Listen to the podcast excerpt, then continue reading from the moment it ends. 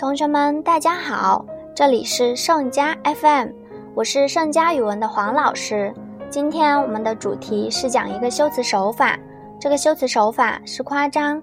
同学们还记不记得我们学过李白的一首古诗，叫《望庐山瀑布》呀？下面我们一起来背一下这首诗吧。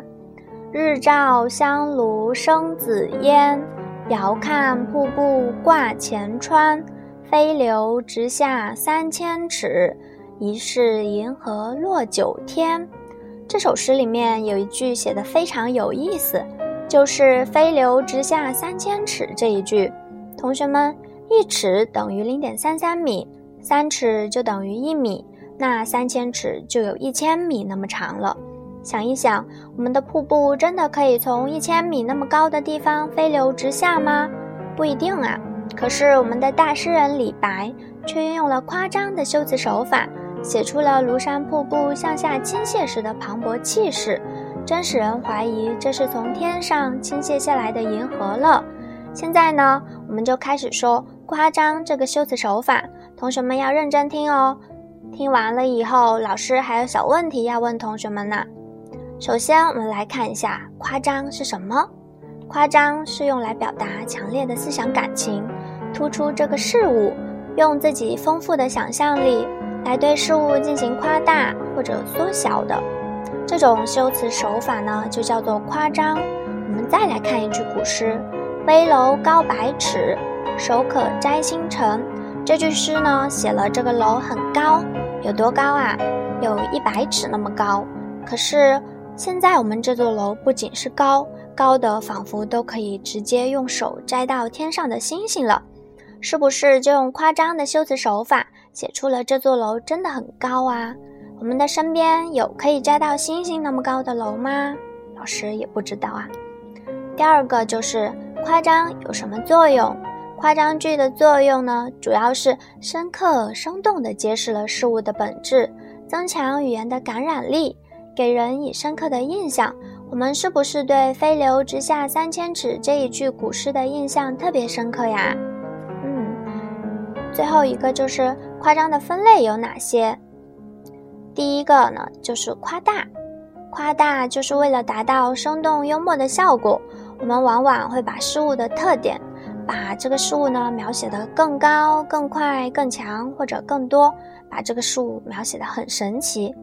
景阳冈武松打虎一段中也有夸张手法的运用，大虫见掀他不着，吼一声，就像半天里起了个霹雳，震得那山冈也动了。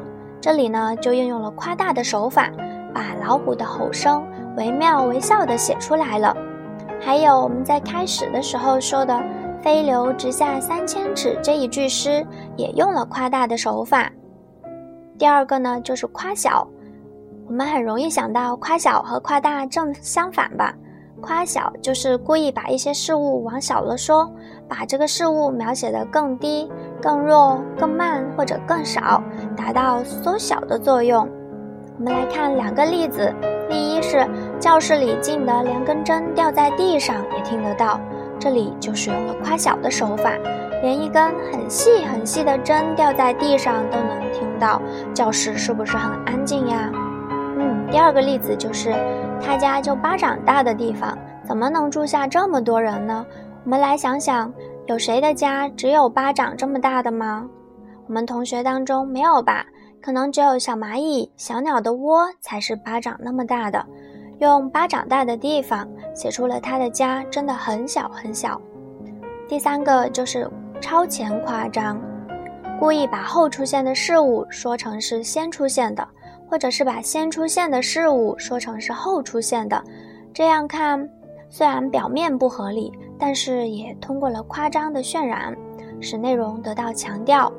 这里呢也有两个例子，第一是李医生给人看病，药方没开，病就好了三分。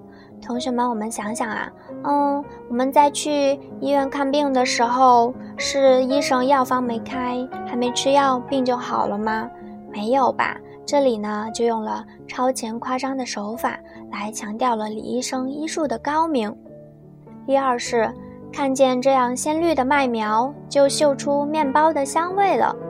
这句话也用了夸超前夸张的修辞手法，写出了麦苗的茁壮成长，仿佛能让人联想到麦苗结出麦子，麦子做成面包的结果，也更突出了麦苗的茁壮。最后，我们还有两个注意事项，第一个是夸张要明显。夸张要明显，就是不能又像夸张又像叙述，必须有夸大的夸张的成分。